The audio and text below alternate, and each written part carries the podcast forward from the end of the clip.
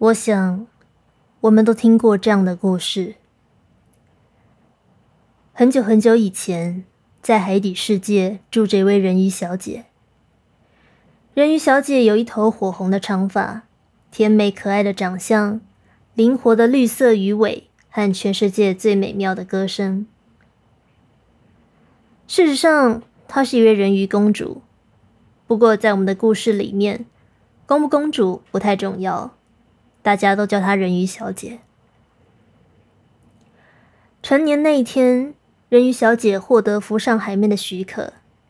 是的，她跑去偷看人类，然后被王子杀到。后来经过这样那样的发展，人鱼小姐为了朝思暮想的王子，决定去见她最害怕的海底女巫乌苏拉，请她帮忙自己变成人类。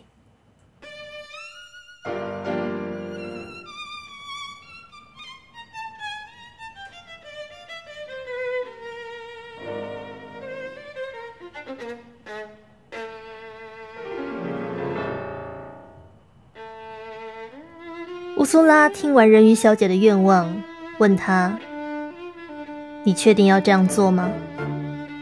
你的愿望可以实现，但实现愿望总是会带来苦难。我可以帮你调制魔药，让你长出人类的双腿。可是你喝下魔药的那一刻，身体会像被剑割开一样剧痛。然后呢？”尽管你会拥有一双最漂亮的腿，你走路和跳舞的姿势会比任何舞者还要美丽优雅，但是你每走一步，脚都会像踩在利刃上那样疼痛，甚至鲜血直流。如果你愿意忍受这一切痛苦，我就帮你。人鱼小姐一心只想着王子，毫不犹豫地说出：“我愿意。”乌苏拉转身，从抽屉里取出一纸合约，推到人鱼小姐面前。那就签下合约吧。先告知你一下，一旦变成人类，你就永远无法再变回人鱼。也就是说，你永远都不能再和家人生活在一起，在水中悠游。然后，如果最终王子没有爱上你，并娶你为妻的话，当他和别人结婚的隔天清晨，你的心脏就会破碎，整个身体都化为海中的泡沫死去。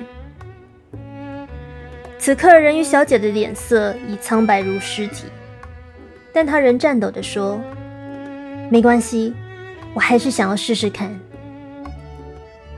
乌苏拉指了指合约最底下的落款处，说：“要变成人类，你得付出代价。”要制作变形魔药的成本可不小，我得割开我的胸口，将我的血滴入魔药之中，所以我也要你付出相对的报酬。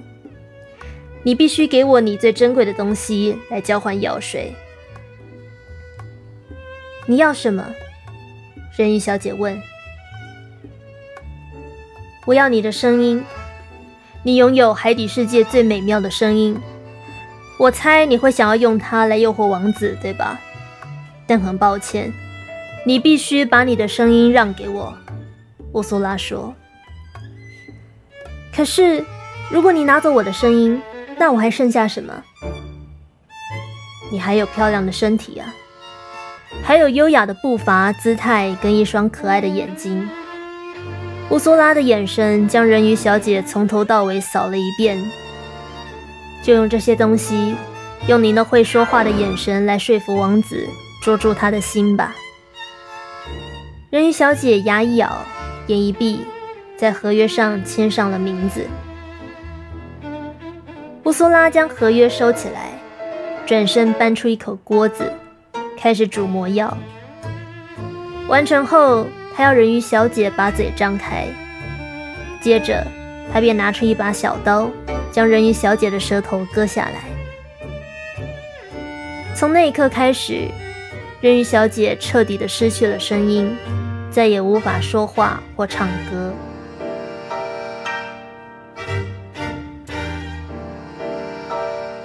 人鱼小姐带着药水回到皇宫，家人们全都已经睡了，她就要和他们永别了。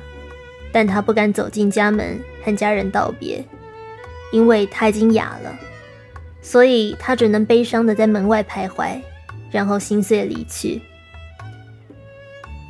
她来到王子城堡外的沙滩，在月光下仰头喝光魔药。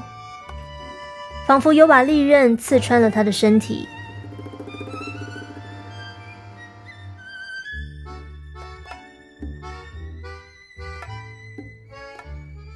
他痛得昏死过去。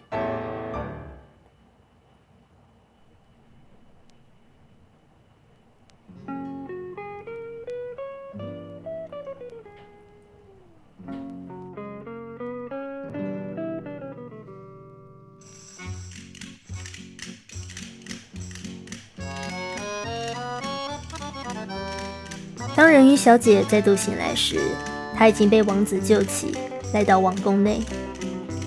王子派人为她换上华美的衣服，而人鱼小姐则踮起脚尖，跳出最优美的舞姿来报答对方。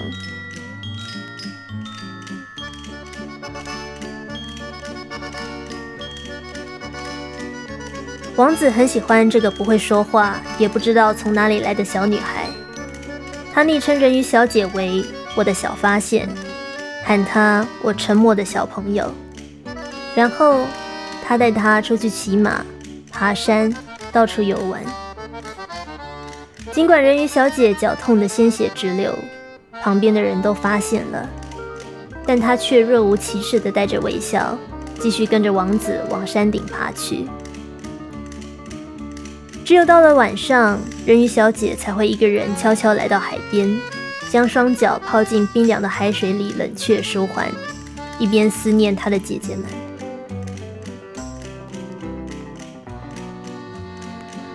王子一天比一天还要喜欢人鱼小姐，他白天到哪都将人鱼小姐带着，晚上则让人鱼小姐睡在他房间门口的天鹅绒枕头上。而且，王子还跟旁边的人宣布，他要将人鱼小姐永远的留在身边。可是王子从来没有想过要娶人鱼小姐。他对她的感情有点像是喜欢一个乖巧的孩子，但他从来没有想过要让她成为皇后。当王子亲吻人鱼小姐的额头时，人鱼小姐用眼神问他：“你爱我超过身旁周遭的一切吗？”“当然，你是我最亲近的人。”王子说。因为你拥有最善良的心，还对我全心全意，而且你长得好像当年我发生船难时拯救我的那个女孩。她是我的救命恩人，也是我在这世界上唯一可能爱上的人。可惜听说她住在寺院里，所以我想我这辈子应该再也见不到她了吧。王子露出回忆往事的神情和怅然若失的笑容。他看着人鱼小姐说：“你就像她一样，你几乎让我的灵魂遗忘了她。我不可能娶除了她以外的女孩，但如果真的要我结婚的话，你是我最有可能的选择，因为你实在太像她了。”人鱼小姐听完，只能一脸凄苦的惨笑。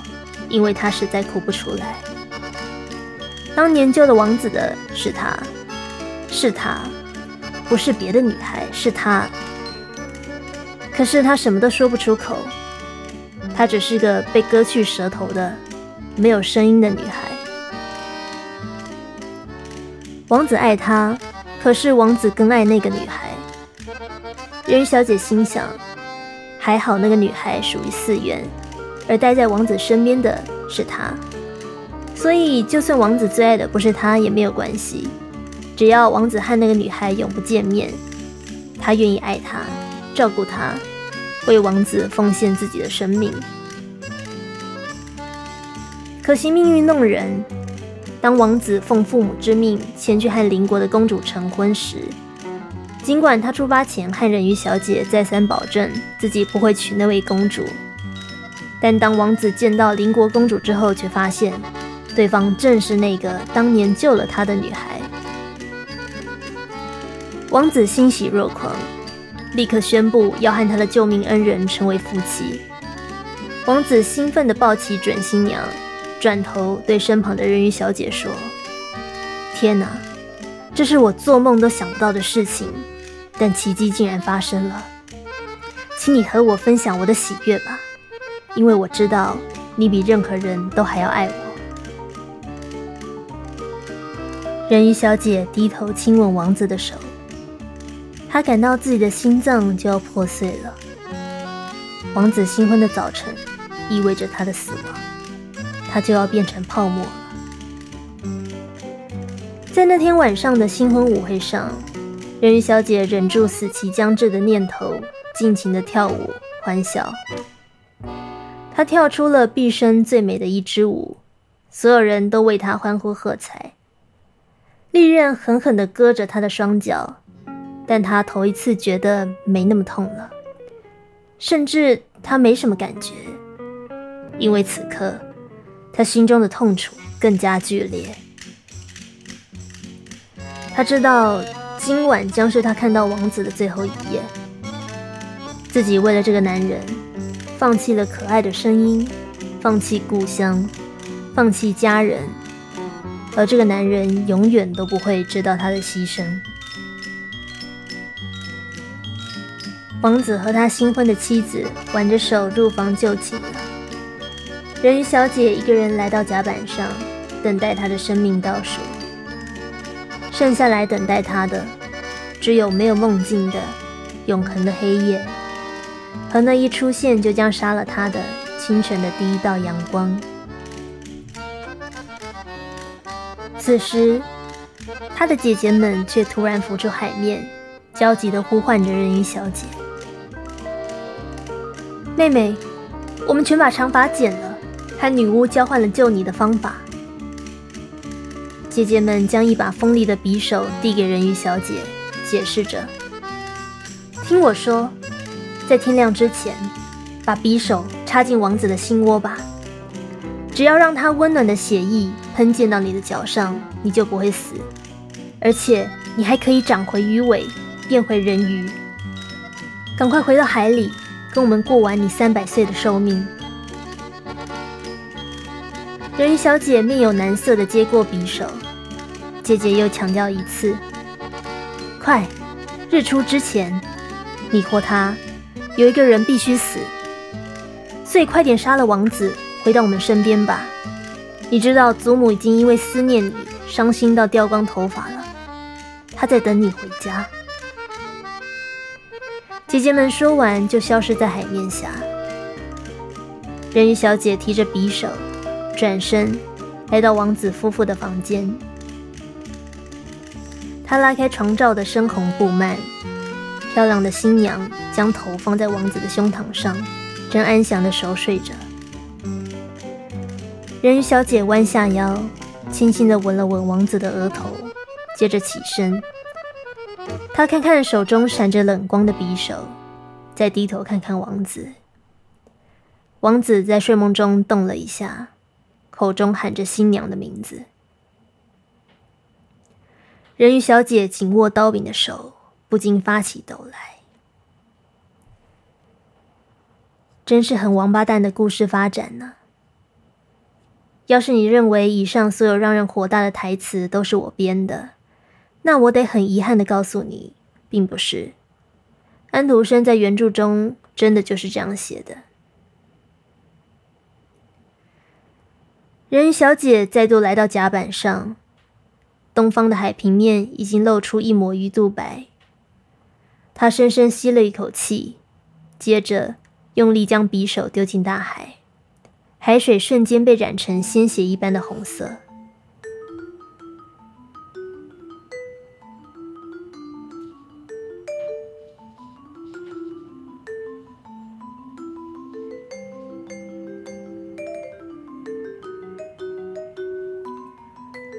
没多久之后，海底女巫出现了。乌苏拉略为不耐的开口：“小姐，你的姐姐们都为你做到这个程度了，你到底还想怎样？你知道我们合约签了之后就是不能解约的吗？你如果狠不下心杀掉王子，那就乖乖接受你的命运，你的死亡吧，很快就结束了，不会太痛的。”人鱼小姐指指自己的喉咙。又指指天空，示意乌苏拉帮个忙，她有话要说。乌苏拉将时间暂停，海浪停止起伏，船只不再前进，阳光停留在那抹鱼肚白之下。她真是个善良的女巫，因为她甚至将声音暂时还给了人鱼小姐。听我说，我知道不能解约。但我想过了，我想要重新签约。人鱼小姐坚毅的提出她的要求。之前我们签的是，如果他不娶我，我就会变成泡沫，对吧？那如果我成为情妇呢？他说过要把我永远留在身边，那我应该可以算半个妻子吧？真的，我不介意当小的，我们可以改合约。得不到不朽的灵魂和完整的王子没有关系，你让我拥有一半的灵魂和爱人也可以。就算要我变成孤魂野鬼，永生徘徊在人世和地狱之间，不得转生投胎，我也心甘情愿。总比变成泡沫好吧？乌苏拉笑了，这小鬼到人类世界转了一圈，果然学了些精明市侩的烟火气。现在竟然敢跟他谈判了！既然你敢提，可以，我给你一个重签合约的机会。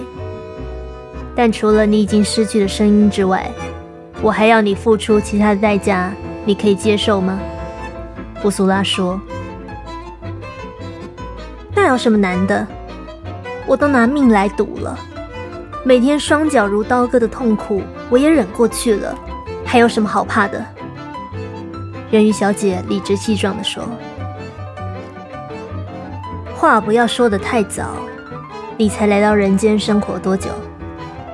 你要知道，生而为人，跟日复一日的活着，受人生漫长的折磨相比，死亡算是相当轻快无负担的体验了。”乌苏拉说完，朝海面弹了两下手指。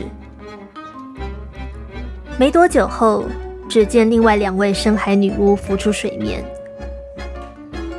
其中一位抱着一大卷羊皮纸，另外一位则捧着墨水和鹅毛笔，肩上还背了一个麻袋。他们将物品递给乌苏拉，人鱼小姐则趁机端详这两位深海女巫。左边那位没有乌苏拉年纪那么老，大约是中年的年纪吧。右边那位则再更年轻一点。但肯定也比自己大上许多。乌苏拉不知道从哪里变出一座小小的孤岛，他要人鱼小姐下船到岛上来。然后他将那卷羊皮纸摊开，人鱼小姐忍不住惊呼了一声，因为那卷羊皮纸很长很长很长，像星光大道上的红毯一样长，长到可以绕这座孤岛一圈。上头密密麻麻的写满了字，羊皮纸的顶端写着契约变更协议书，第二行则写着情妇增订条款。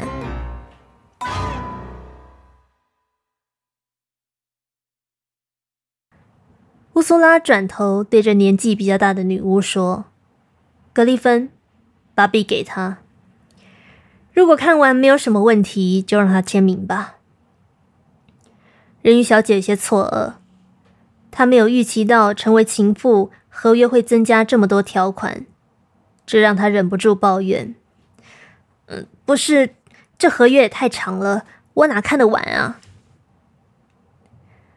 乌苏拉啧了一声，要格丽芬和波瑟芬妮解释给人鱼小姐听，她要去旁边抽根烟。说完，乌苏拉就挪动她的八爪，到小岛的另外一头休息去了。是的，这份合约是波斯芬尼，也就是我和格里芬一起共同拟的。格里芬负责提供大部分的合约条款，我则负责说明跟举例。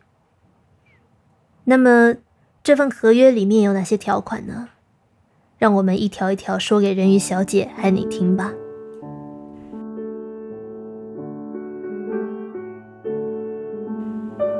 条款一：你和对方的关系没有任何法律约束，也没有任何保障。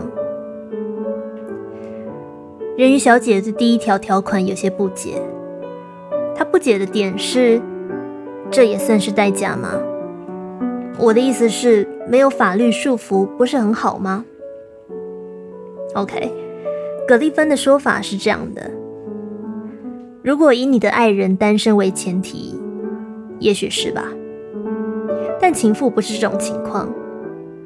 别忘了，对方现在已经在一段受到法律约束的关系里了，所以不论妻子有多机车、多讨人厌，法律都强迫丈夫必须要接受她，反之亦然。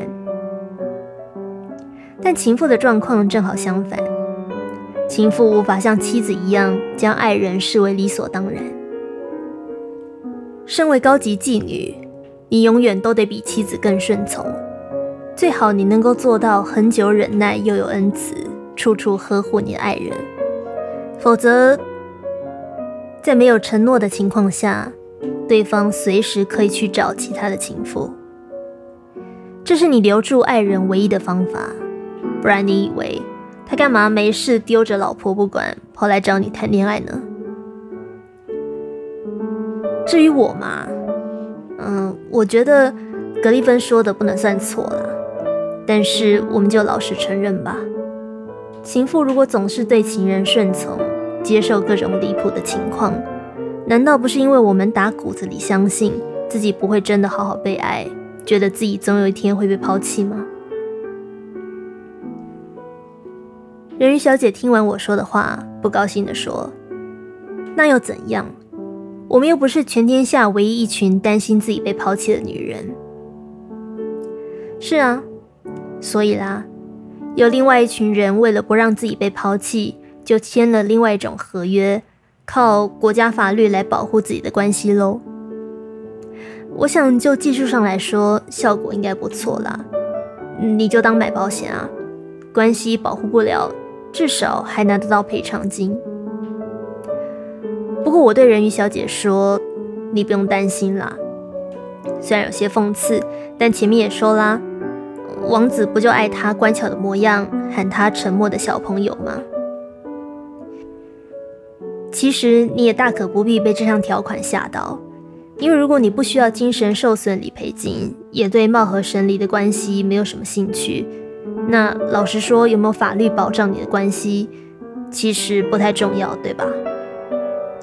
签合约呀，顶多只能保护关系，但是我想没有哪一项条款能够保证忠诚或保障感情。就这点来说，不管你是妻子、情妇还是女朋友，都一样。条款二。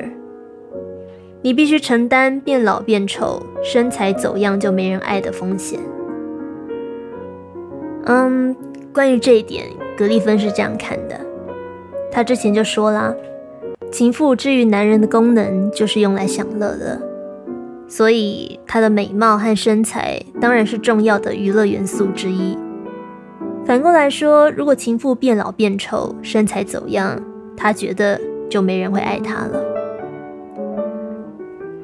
嗯呀，是啦，嗯，不能讲话的人鱼小姐，不也用她的美貌、身材和曼妙的舞姿虏获王子了吗？嗯，虽然我的看法不太一样，不过我某部分同意格丽芬的说法。我不会很伪善的跟你说，身材、长相、外貌不重要，没有任何影响啦。嗯，毕竟我自己也算外貌协会嘛，我在意自己的外表，也在意别人的外表。毕竟赏心悦目，看着就是开心，不是吗？至于里奥纳多历任女友都是二十五岁以下的辣模，嗯呀，这也是一个不争的事实喽。嗯，但就我个人的立场来说，嗯，让我这样说吧，我从小就不是吃外貌红利长大的人，也没有因为青春洋溢、可爱貌美而被喜欢过，所以老实说，我对这点觉得比较无感。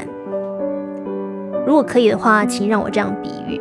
哦，我想一部电影会好看，是因为它有好的剧本、好的叙事手法和演技好的演员。但是，一部电影绝对不会因为找了一个外貌姣好的演员就变得好看。就像我们不会说志颖姐姐是以演技好著称的，对吧？既然葛丽芬把情妇称为高级妓女，那就意味着。情妇应该还有长相和身材以外的东西，让她有资格成为不只是妓女的高级妓女。所以，除非你确定自己完全是靠外貌让对方爱上你的，嗯，那你的确应该担心一下。否则，我不觉得这一条算是成为情妇的代价了。拥有外表以外的吸引力的情妇，就算到七老八十，我想应该还是会很有魅力的。至少我有这样的信心喽。你知道，脑子的性感是不会随年华老去而衰退的。当然，如果格丽芬说的是呃房事娱乐效果是否会因此而打折，哎，这就不是我的专业啦，所以我就不评论喽。条款三，你必须接受太太，也就是婚姻永远优先，而自己。也就是婚外情只能摆第二的重要性排序。这条我想，呃，后面跟着的条款四，我们也一起讲好了，因为它们基本上是一体两面的，也就是关于有限的时间、人力资源应该怎么分配，有分配的顺序和权重应该怎么安排。条款四是什么？条款四是你要提供对方最高的便利性。放弃自己的时间计划，为对方放弃一切，并且只能要求最低的期望满足。条款三和条款四都指出一个事实：婚外情是一种建立在婚姻上面、以婚姻为地基的关系，所以原则上婚姻和妻子优先，剩下的时间跟资源才是属于情妇的。关于条款三，泰坦和婚姻优先。呃，格里芬是这样说的：任何婚外情要成功的和婚姻并存，你就必须遵守这个法则。不论是否有其他的关系并行存在，丈夫与妻子的核心关系必须居于首要位置。身为情妇的第一条守则，就是搞清楚你的爱人作为丈夫。他还是会把妻子放在第一位的，特别是牵涉家庭的重要的事情。当然，你可以想见，人鱼小姐看到这一条时，嘟起嘴来，露出一副老大不高兴的样子。她再三强调，她可是比那位邻国的公主还要先认识王子的呢。但，哎呀，怎么说呢？我是这样看的。情妇这个角色的定位就是这样吗？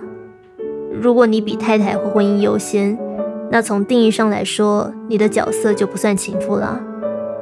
你们建立的关系既然叫做婚外情，某种程度就意味着你和对方在建立关系时有一个共识，就是你接受他有婚姻和家庭这个条件，而接受这个先决条件，就意味着你妥协接受现况。同意对方的婚姻和家庭比你们的关系还要优先，同意共同维护对方的婚姻也是你的工作之一，因为你要的是爱情，不是婚姻。否则，你可能就会提出不行，你要先离婚，我才会和你来往这个条件了。不要就拉倒，然后这段关系就不会发展成婚外情，对吧？所以条款三基本上是一个。心态议题，你心里接受得了这个太太和婚姻优先的概念，基本上你就过了。但是我想要补充一下，实物上比较 tricky、比较难处理的地方。你知道，有时候婚姻和家庭优先，不只是对方实际上的资源分配需求，呃，常常也是他用来阻挡你威胁到他婚姻和家庭安危的一种警告跟提醒吧。举例来说，嗯，以前 A 先生也会有意无意的在聊天的最后提起他要去帮小孩干嘛干嘛哦，比方说帮家里买东西啊，帮小孩洗奶瓶啊什么的，作为这段对话的结尾。嗯，你知道，明明上一秒这人还在撩你，跟你打情骂俏，下一秒就用这种方式来提醒你，这是一个被摆在后面的附属的位置。讲的比较难听一点。汪洞有空才会再来做啦。还有就是，你被放鸽子，通常是家常便饭。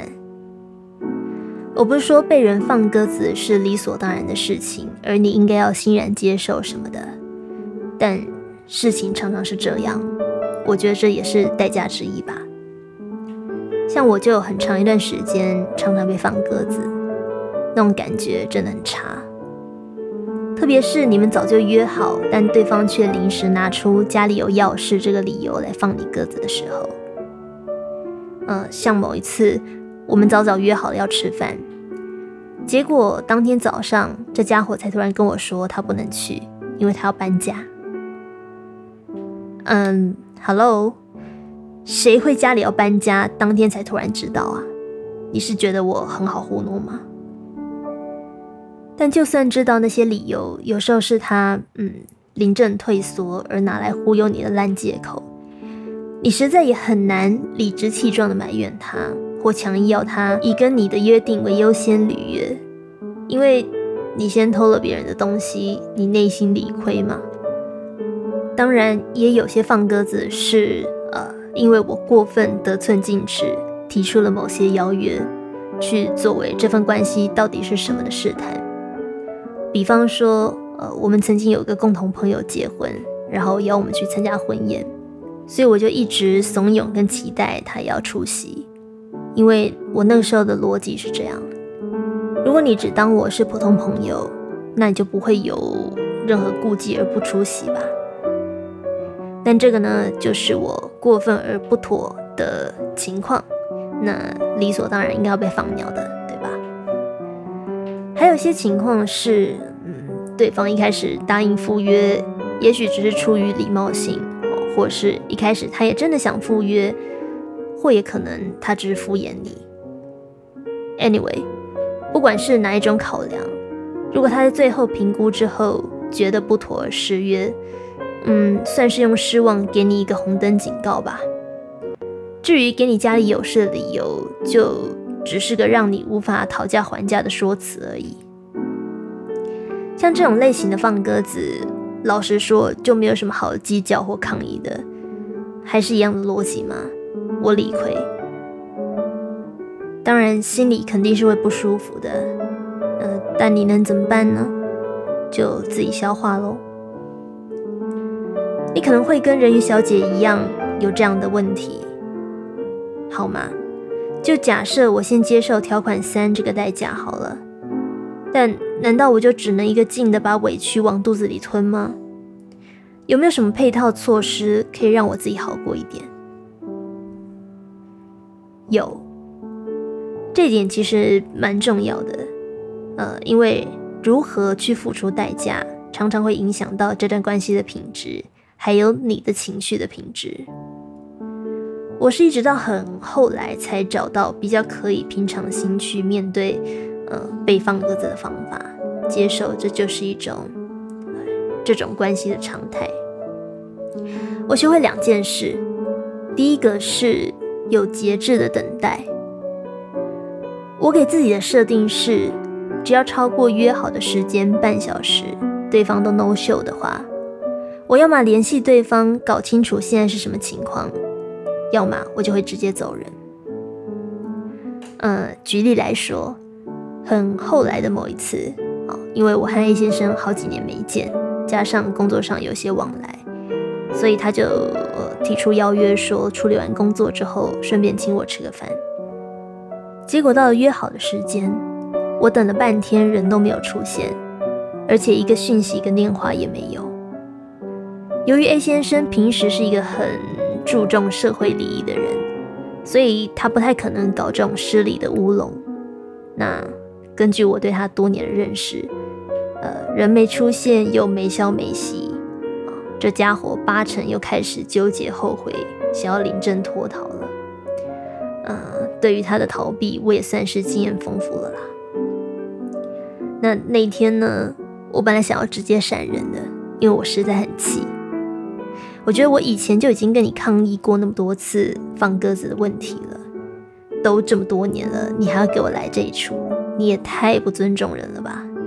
你他妈的没有那个屁股就不要吃泻药，没有准备好就不要找我吃饭啊！嗯，但老实说，这种对方俗辣的时候呢，如果你也扮演受害者，那这个误会、错过、互相伤害的情况就会没完没了了。对吧？如果你看过偶像剧的话，老是演这种让人来气的情节，嗯，所以后来呢，呃，我就决定直接杀进他办公室堵人，呃，面带微笑，礼貌低调的问他：“先生，你起码是得冲三下。”当然我没有用那么直接的说法啦，我的意思是，就算你决定要取消翻约。OK，你好歹给我交代吧，这是做人最基本的礼貌，不是吗？嗯，也许不太优雅，但这是我让自己不要成为被放鸟的，嗯，quote 受害者的做法。至少我尽力了，对不对？如果我希望被对方善待，那至少我得要为自己的需求争取跟发声。而不是选择痴痴的等在那一边一整天啊，然后沉浸在自己是一个悲情琼瑶女主角的 浪漫里面伤心吧。老实说，这种琼瑶式的等待，我早期的时候，因为啊俗辣跟这种被害者情节做过好几次，但老实说，结果没有比较好，真的。呃，当然啦，后来那一天我没有被放鸟哦，虽然最后我也还是等他等了两个半小时，这家伙真没良心的。呃，但不论如何，他反正还是硬着头皮把饭吃了，然后把饭钱付了。呃，第二件事是，如果我真的被放鸽子或等太久的话，我会直接进行我的 Plan B。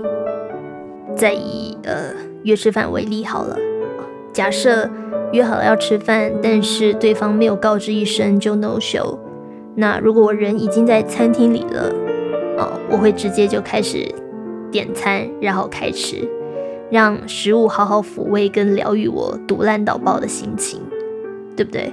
我干嘛为了别人的舒适，呃，猜测怀疑是不是一种恶意，而让自己饿肚子，然后再来哭腰呢？那嗯，基本上这个原则也适用于我们跟其他人的约啦。反正该吃就吃，该走就走，该干嘛就干嘛。嗯，如果被放鸟了，OK，你就回到单纯以自己当下的需求为优先的模式来照顾自己吧。要纠结计较为什么被放鸟，等吃饱肚子，心情好了，身体舒服了再说啊，有那么急吗？我想说的是，如果对方无法为你着想，至少你要自己替自己着想吧。这可以让你不会因为被放鸽子而内伤太重。至于条款四，啊，你要提供对方最高的便利性，放弃自己的时间计划，为对方放弃一切，并且只能要求最低的期望满足。呃。这一点呢，格里芬的说法是这样的。他说：“我很少对爱人说我太忙不能见他，而且也很少要求在某些特定的时候要见他。我的确把他放在第一位，但同时又了解到他不能也同样如此对我，做到完全回报。即使他在情感上愿意，实际上也不行。所以当他来按门铃时，我可能会丢下一整个早上的行程，只因为他提议一起喝杯咖啡，或者我会取消所有的行程，好把下午空出来和他共享一番温存。爱神总是会在旁边怂恿你，别考虑明天了，把后果抛在一旁吧，因为你只活一次。这样的爱情是你现在唯一值得在乎的事情。呀，格丽芬说的没错，呃，所以我们才自嘲自己说是高级妓女嘛，对不对？呼之则来，挥之即去，随传随到，一点都不麻烦。以前有人知道我在媒体业服务啊，问我是当记者吗？然后那个时候我都很想要自暴自弃的回说，不是哦，我是传播美，而且是那种没有终点费的。呃，人鱼小姐听完不意外的再次抗议了，她说这种不平等合约根本就堪比马关条约了吧，对不对？李鸿章当年割地赔款都没有那么丧权入国。我说，的确是不平等的合约啊。不过你要知道啊，这个条款的逻辑是这样的：呃，首先你们相处的时间非常有限啊，因为时间都是在夹缝中挤出来的，这是第一个大前提，同意吗？呃，再来，这个条约乍看之下，哦，乍看之下好像只对情妇不公平。把情妇视为一种人力资源，嗯，但他有一个没有明说的前提，就是你的情人啊，这位别人的丈夫，他在婚姻里面同样也是一种人力资源啊，他也是受婚姻和妻子的需求呃被分配的一种资源，所以与其说他的时间和心力呃需要优先分配给婚姻和妻子。不如说，当他签下婚姻这个卖身契的时候，就已经同意将固定的时间和资源拨给婚姻使用了，不管你这个情妇存不存在。意思是什么？意思是，他必须优先履行婚姻这份合约的规定，否则他就会违约啊，甚至要付违约金，对不对？如果他只是呃别人的男朋友。那这项考量可能就是纯粹在道德良知的层面上进行啊，因为男女朋友之间没有法定契约嘛。但是随便举例吧，这个民法第一千零一条就明文规定，夫妻如无不能同居之正当理由，则互负同居之义务。意思是，除非夫妻两个人都同意分居，否则法律规定。夫妻必须要住在一起。那，呃，倘若情妇要求要和情人同居，或要求对方大部分的时间都待在自己身边，不可以回家，那太太是可以进一步用第一千零五十二条的第五款告先生恶意遗弃的，然后他就可以进而诉请离婚。所以先生会面临什么呢？先生可能会要因此付出一大笔钱啊。包括诉讼费啊、赡养费啊，夫妻共同的财产平分。说真的，如果你是对方，你会愿意用这么高的成本跟情妇谈恋爱吗？呃，我应该不会啦，我蛮穷的。嗯，所以算来算去，当然还是要情妇配合自己这笔生意才会划算嘛，对不对？如果可以用几句甜言蜜语跟宠爱就安抚情妇的话，那作为出轨者，这个成本我就可以更控制在预算之内了。这是一个嗯周瑜打黄盖，一个锅配一个盖的关系，对不对？如果有一个人必须要成为时间管理大师的话，那理所当然的就会有另外一个人要当。被时间管理的大师喽，毕竟一天二十四小时，时间就是这么多嘛。再来是啊，婚外情这种关系，说真的，你很难去评估谁最自私，谁最大爱。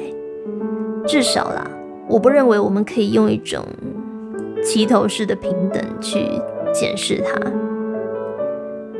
如果你单从呃获得的资源量的这个角度来看的话，对情妇当然会觉得委屈跟不公平，因为你看起来大部分时候都是嗯配合的那一方，被动的那一方，对不对？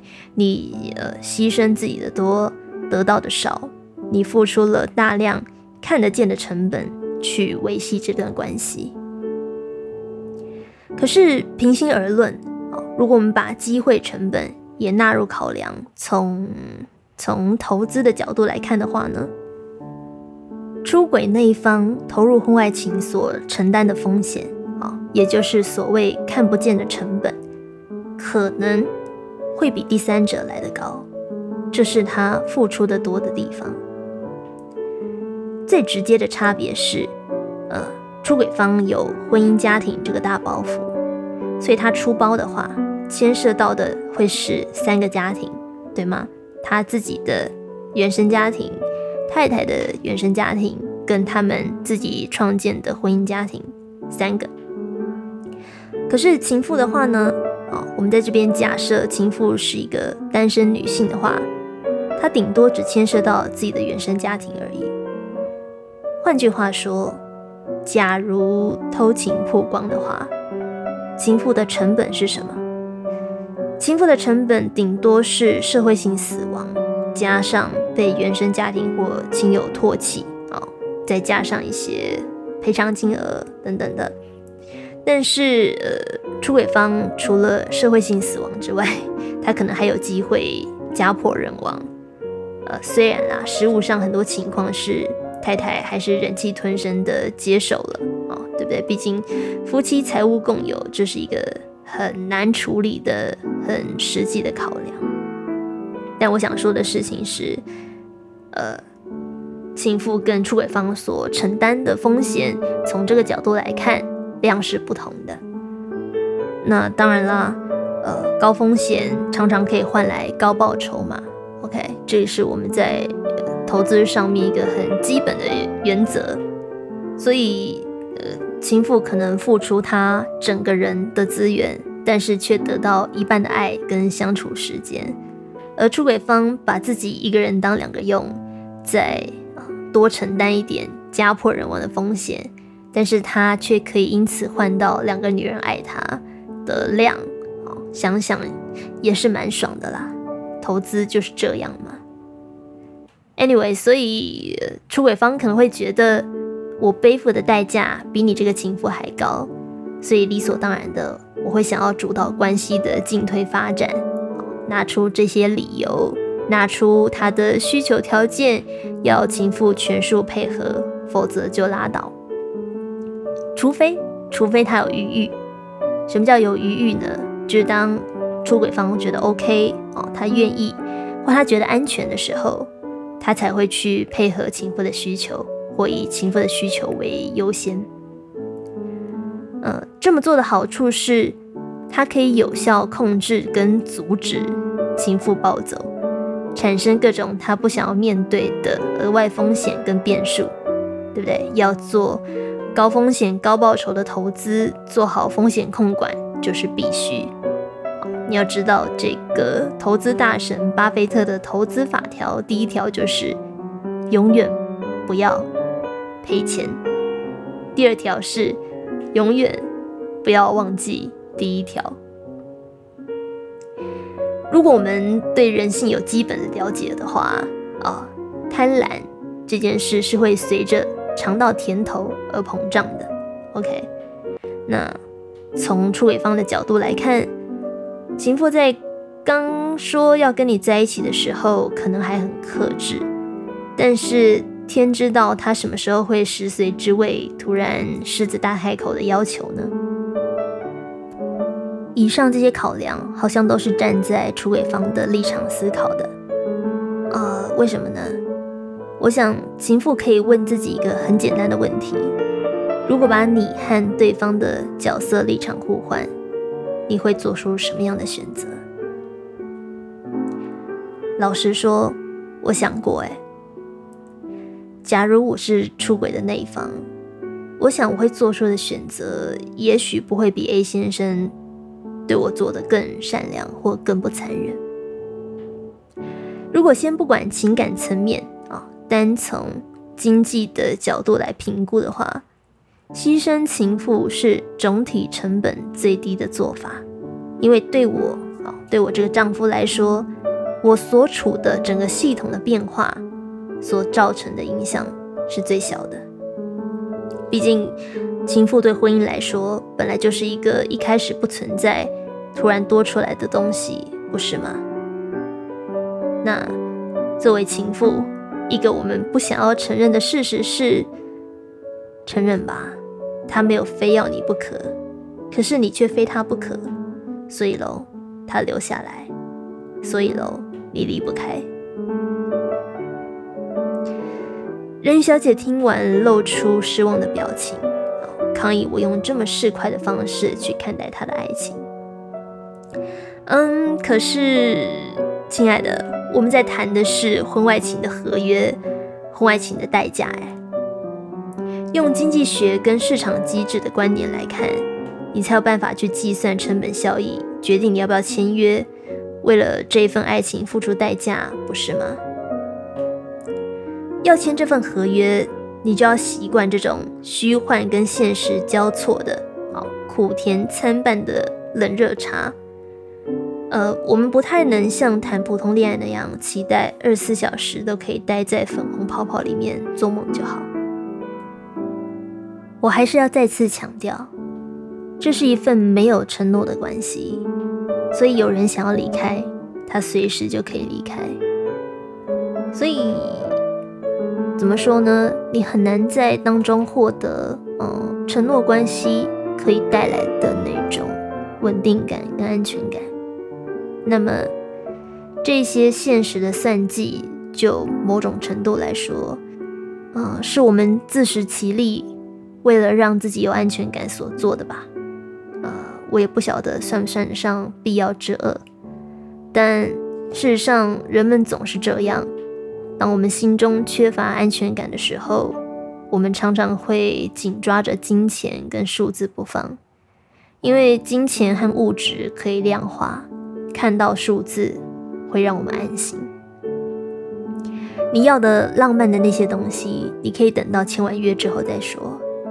而且，我们合约才读了一半呢，更充满铜臭味的条款还在后头哦。那。难道我同意签约之后，就只能一路被对方压着打了吗？我的意思是，我是为了和王子继续相爱才签约的。如果搞到最后只剩被虐，那也太说不过去了吧？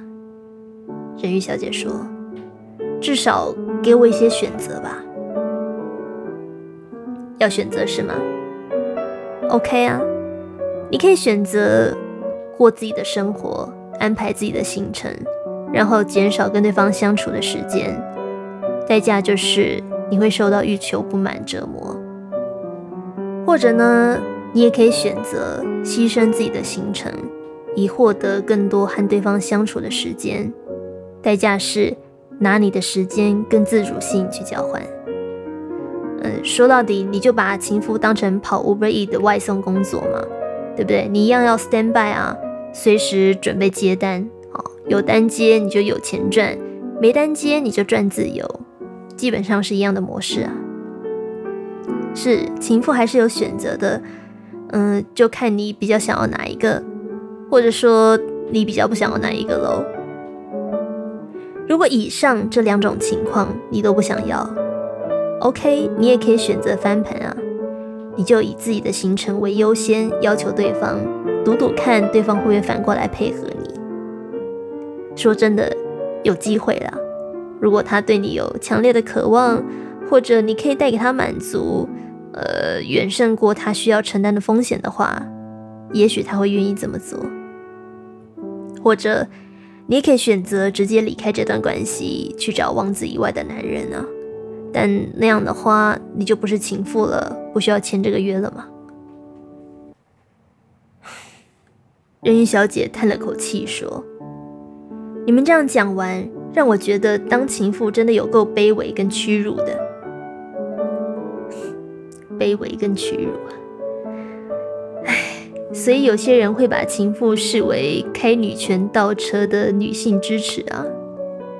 一开始你姐姐不也叫你杀掉王子，哦，来换自己的余生平安快乐了吗？只是你不愿意嘛，那就是这样喽。话说回来，出于自己的意愿，为了满足自己的渴望，愿意为了爱情而牺牲某些自己的资源，或付出某些重大的代价，这难道不算自主的一种吗？我问人鱼小姐：“你看，女性主义的精神领袖西蒙波娃，她不也为了爱情啊，为了跟她的灵魂伴侣沙特在一起，因此而接受对方提出开放式关系的要求吗？尽管据说波娃实际上不太喜欢，心里也不大愿意，但她还是同意了。”所以显然，这段关系比他自己的自尊舒适圈还要更重要嘛？就像，呃，有人愿意花掉三个月的工资，饿肚子也要买名牌包，那你能说他不爱惜、不尊重自己吗？嗯，别人或许不愿意，但他心甘情愿啊，对不对？我当了一辈子的独立概念女强人，我腻了啊！我现在只想要当。这个 恋爱脑全开啊，当当为爱痴狂的言情小说傻白甜，所以我不要自尊，我不要尊严，我只要爱情啊！我就是要用主权和个人资源作为代价来交换被爱的感觉。你咬我？嗯，我想你真正要在意的是，如果你决定啊要付出这些代价来交换爱情的话，那么对方是否？滥用了你的配合跟忍让来欺负你或占你便宜，这里面还是有一个很细致的分寸在的。有些时候我们让情妇牺牲，是因为婚外情的这个特殊情况的不得不。但是如果连非必要牺牲的部分，对方也要牺牲你、控制你、随便的对待你。啊糟蹋你的善意的话，sorry，那就是不尊重你了。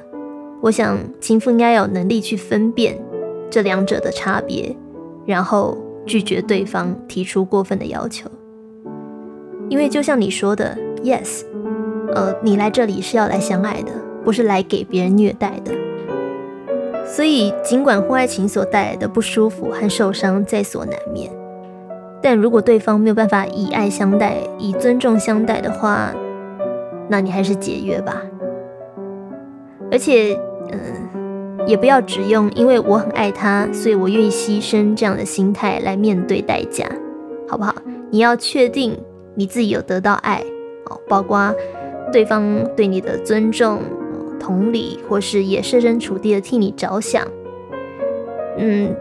说真的啦，我觉得光靠为爱牺牲，呃，只是一种自我满足而已啊，是撑不久的。那对我们的身心来说，也不是很健康。我们今天心甘情愿的牺牲啊，愿意为了对方多付出一点，不去斤斤计较所谓齐头式的平等，或是严苛的执行 AA 制，是建立在一种。互相的心意上面的，OK，我感受到你对我的真心诚意，好，所以我愿意去接受现实的不完美，现实带来的失望跟坑坑巴巴。呃，老实说，就这点来讲，我觉得不光婚外情，任何关系都适用啊，婚姻也适用啊，不是吗？嗯，你不要听我现在讲起来很轻巧，好像很容易哦。我最初在关系里面是非常卑微的啊，完全不顾自己的需求，也不尊重自己的状况。那老实说，这种做法会让我把原本不是坏人的人全都变成坏人。但是，呃，我的这个倾向和婚外情无关啊。老实说，早在我认识 A 先生之前，我在。朋友关系、同差关系、家庭关系中，就已经是一个很卑微的状态了。我是那种因为怕被对方抛弃，所以可以不问是非对错、不假思索的向对方道歉的小孩。我也是后来透过一次一次的治疗跟复健，调整自己的心态跟应对回应方式之后，呃，才把这种不健康的关系模式，嗯，慢慢改善的。虽然我很想要一鼓作气把合约的内容都告诉你，但就像人鱼小姐抗议的那样，这份合约有点太长了，所以请容我将剩下的条款留到下次再说吧。最后，祝你有个宁静的夜晚，我们下集见，晚安。